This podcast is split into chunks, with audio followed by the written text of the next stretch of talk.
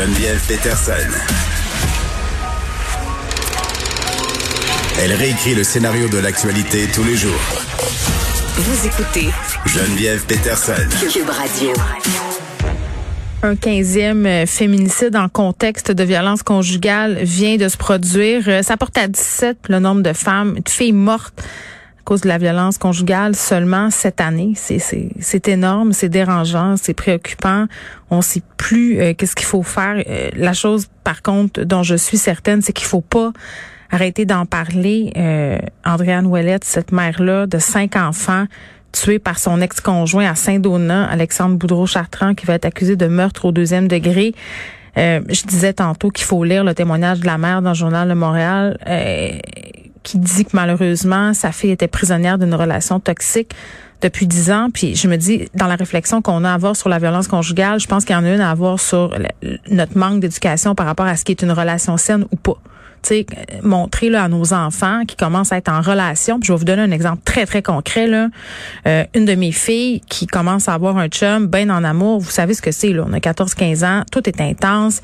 On découvre des nouveaux sentiments là, qu'on n'avait pas connus avant. La jalousie, c'en est un. Et à un moment donné, ma fille m'arrive et elle me dit, maman, c'est normal hein, quand tu es en amour avec quelqu'un de demander à avoir ses passwords de cellulaire puis de médias sociaux pour pouvoir lire ses conversations. J'ai dit, hey, on va s'asseoir, ma fille, puis on va avoir une discussion. Parce que non, c'est pas normal.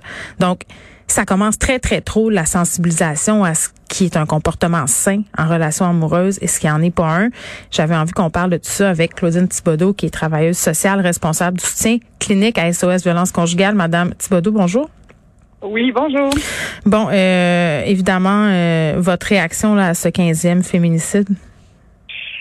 Écoutez, on a, je pense que plus il y en a en ce moment, cette année, euh, plus on est un peu catastrophé devant ça. Je vous dirais que chaque féminicide, euh, peu importe l'année, c'est toujours un, c'est toujours une très grande tristesse. Mais là, je vous dirais que ça va plus loin. On est dans, dans quelque chose qui ressemble au choc, puis à l'outrage, puis à l'impuissance. Donc, euh, c'est non, c'est c'est difficile hein, pour nous qui travaillons si près de la problématique. là. Oui, puis on dirait qu'on cherche nos mots hein, pour en parler, parce que on, Ah, me semble qu'on a approché la problématique par, par tous les angles possibles. là. Ah, tout à fait. Ce matin, j'ai fait une publication, puis j'ai mis hashtag on sait plus quoi dire. C'est vrai. Non, mais c'est ça. Puis je me dis en même temps, c'est important qu'on continue à en parler. Tu sais, euh, c'est important qu'on. Puis je- je- vraiment aujourd'hui, ce que j'avais envie, c'est c'est qu'on on fasse un peu euh, euh, le tour de ce que c'est une relation toxique, parce que ça a attiré mon attention quand même beaucoup là, euh, Madame Thibodeau. Le témoignage de cette mère, la mère d'A- d'Andréane Ouellette, qui dit ben, tu sais, on savait que ça allait mal finir. C'est épouvantable parce que dans les féminicides qu'on a connus récemment, souvent on aurait pu euh, voir venir justement ces meurtres-là, là, pour pas reprendre une formule très galvaudée utilisée dans une certaine émission de Canal D. Euh, mais mais c'est ça la vérité, c'est que la plupart du temps, il y a des indices que la relation, euh, elle est toxique, là, Claudine. Ben, en fait, quand, dès qu'il y a de la violence conjugale dans une relation, il y a un potentiel de danger. Ouais. Donc, il n'y a pas une situation où il y a pas où il y a du contrôle coercitif dans la situation, où il y a une des deux personnes qui se permettent de prendre le pouvoir sur ce qui se passe dans la relation, Mhm. puis donc sur l'autre personne. Il n'y a pas une de ces situations-là où le risque zéro existe. Il y a toujours un potentiel d'escalade, particulièrement au moment de la rupture. Puis, en fait, je vous invite à regarder là, les, les 15 féminicides qui ont eu lieu cette année. C'est tous ou presque dans un contexte de rupture récente, de rupture anticipée. Euh, donc, c'est vraiment là. Il faut faire attention aussi au terme, euh, vous parliez de, de relations toxiques. Mhm. Euh, c'est sûr que tu sais, je comprends que la mère a utilisé ce terme-là. Là, c'est un, c'est une façon qu'on a des fois socialement de parler de la violence conjugale. Mais le problème avec ce type de, de, de, de- mots-là, Mhm. c'est que ça amène la confusion par rapport à la situation. Parce que quand on parle de relations toxiques, c'est comme si c'était la relation entre les deux personnes qui est toxique. Alors que ce qui est toxique dans la violence conjugale, c'est le comportement de la personne qui utilise la violence, puis c'est pas pareil. Quand on parle de relations toxiques, on perd la notion qu'il y en a un des deux membres de la famille qui est en contrôle et qui est dans le Mm. pouvoir, et pas l'autre. L'autre personne, elle, elle est, elle est, euh, c'est pas de sa faute. Tandis que quand on parle de relations toxiques, c'est comme si on donnait de la, la faute aux deux bords, vous comprenez? Oui, je comprends, je comprends. Puis en même temps, euh, il y a un truc dont il faut absolument parler, c'est comment on fait pour s'éduquer collectivement sur ce qui est une relation saine ou pas. Tu sais, parce que Ah, euh, si on sort de la violence physique, là, ce que je peux qualifier de relation toxique, à mon sens, ça en est de la violence conjugale. Tu sais, même si c'est seulement entre guillemets psychologique, la violence psychologique, c'est de la violence conjugale. Comment on fait raison. pour se sensibiliser à ça? Puis moi, moi comme maman, là, pour apprendre à mon gars à mes deux filles à être dans des relations où ils sont respectés, où ils vont respecter leur partenaire. Ben, exactement. Ça, c'est une question que nous, on se pose beaucoup parce que c'est Oui. sûr que le- le- l'espoir dans Tout part de là. violence conjugale, l'espoir part de là. Euh, Est-ce qu'on peut changer les choses? Certainement. Puis ce qu'il faut changer, c'est le modèle relationnel qu'on a au Québec, puis ailleurs dans le monde, mais Mm. au Québec, on l'a encore. C'est quoi notre il y a modèle? Des normes. Ben, il y a encore un modèle relationnel où est-ce qu'il y en a un des deux qui a un peu le droit d'être plus fort que l'autre Mm. un peu le droit d'avoir plus d'aval sur ce qui se passe.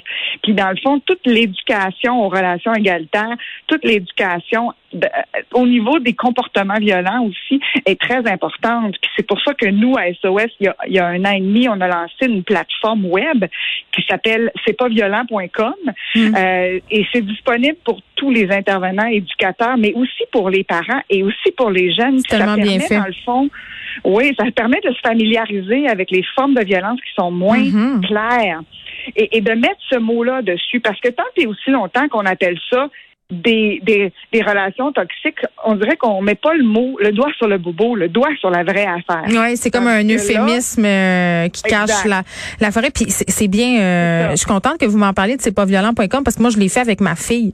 Euh, c'est comme euh, on simule des conversations texto là, on- dont on est le héros, puis on voit les situations de violence se déployer. Puis écoute, à Vésuron comme des dizaines, faites-le avec vos ados si vous en avez quand même. euh, ça donne lieu à des discussions qui sont pas mal intéressantes parce que c'est vrai que parfois il y a des comportements qu'on accepte, qu'on normalise, mais qui sont pas des comportements normaux là.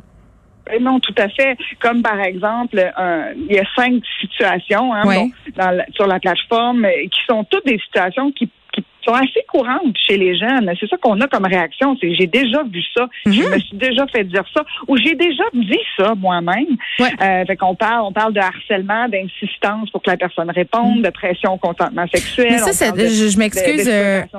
Madame Thibodeau, euh, pas répondre là, je, je vais faire du pouce un peu là-dessus. Il y a une pub en ce moment qui joue un peu partout là. C'est une personne qui euh, qui a texté, je crois, euh, la personne avec qui il est en couple. Pour puis là on dit ben pourquoi tu me tu sais on voit la gradation dans le temps là t'es où?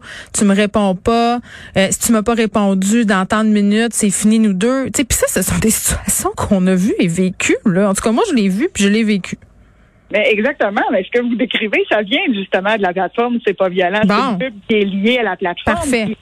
Effectivement, c'est c'est courant. Puis donc, comme c'est courant, c'est comme normalisé. C'est comme de dire ah mais il est inquiet ou mais mais non. Quand on insiste comme ça, c'est une chose de dire hey j'ai pas de tes nouvelles, ça m'inquiète parce que je m'attendais à en avoir. Puis là je me demande qu'est-ce qui qu'est-ce qui se passe avec toi. Ça c'est une chose.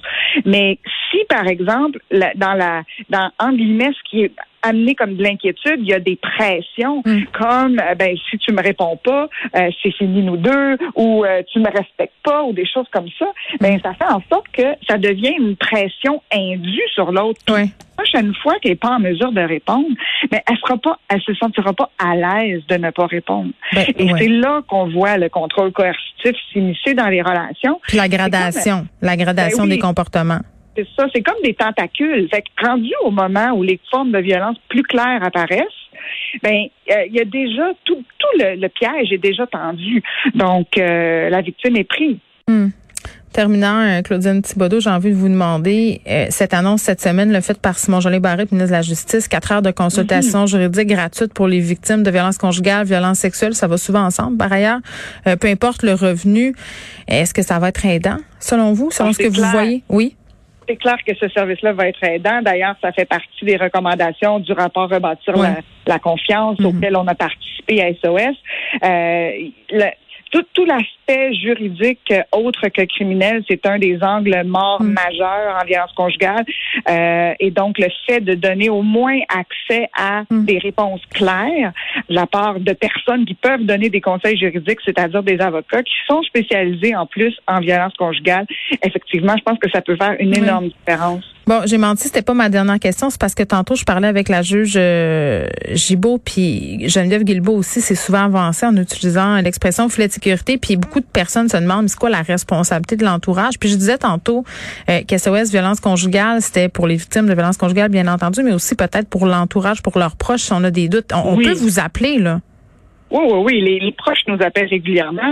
On a même toute une section sur le site web qui est dédiée aux proches pour leur donner des outils. Bon. Mais ce qui est important, puis ce que j'inviterais un peu tout le monde à faire, Mhm. c'est à contacter les gens autour de vous, euh, euh, même des gens que peut-être vous n'avez pas vraiment déjà eu la puce à l'oreille, qui pourrait y avoir de la violence conjugale, puis ne serait-ce que pour ouvrir une porte, de dire, tu sais, si jamais ça une affaire de même, je serais là, hein, tu le sais, hein Ouais. juste d'avoir ce lien-là, ben, ça peut faire en sorte que, ben, peut-être maintenant, peut-être plus tard, Mm. cette personne-là aura une porte de sortie. Parce que plus on ouvre des portes autour des victimes de violences conjugales, plus on leur donne du pouvoir, plus ça peut permettre d'assurer éventuellement leur Mm. sécurité, en tout cas de favoriser leur sécurité. Merci, euh, Madame Thibodeau, Claudine Thibodeau, qui est travailleuse sociale, responsable du soutien clinique à SOS Violence Conjugale. Je rappelle le numéro de SOS Violence Conjugale si vous en avez besoin. C'est le 800 363 90 10 et allez-y faire un tour sur cette plateforme-là, c'est pas violent.com.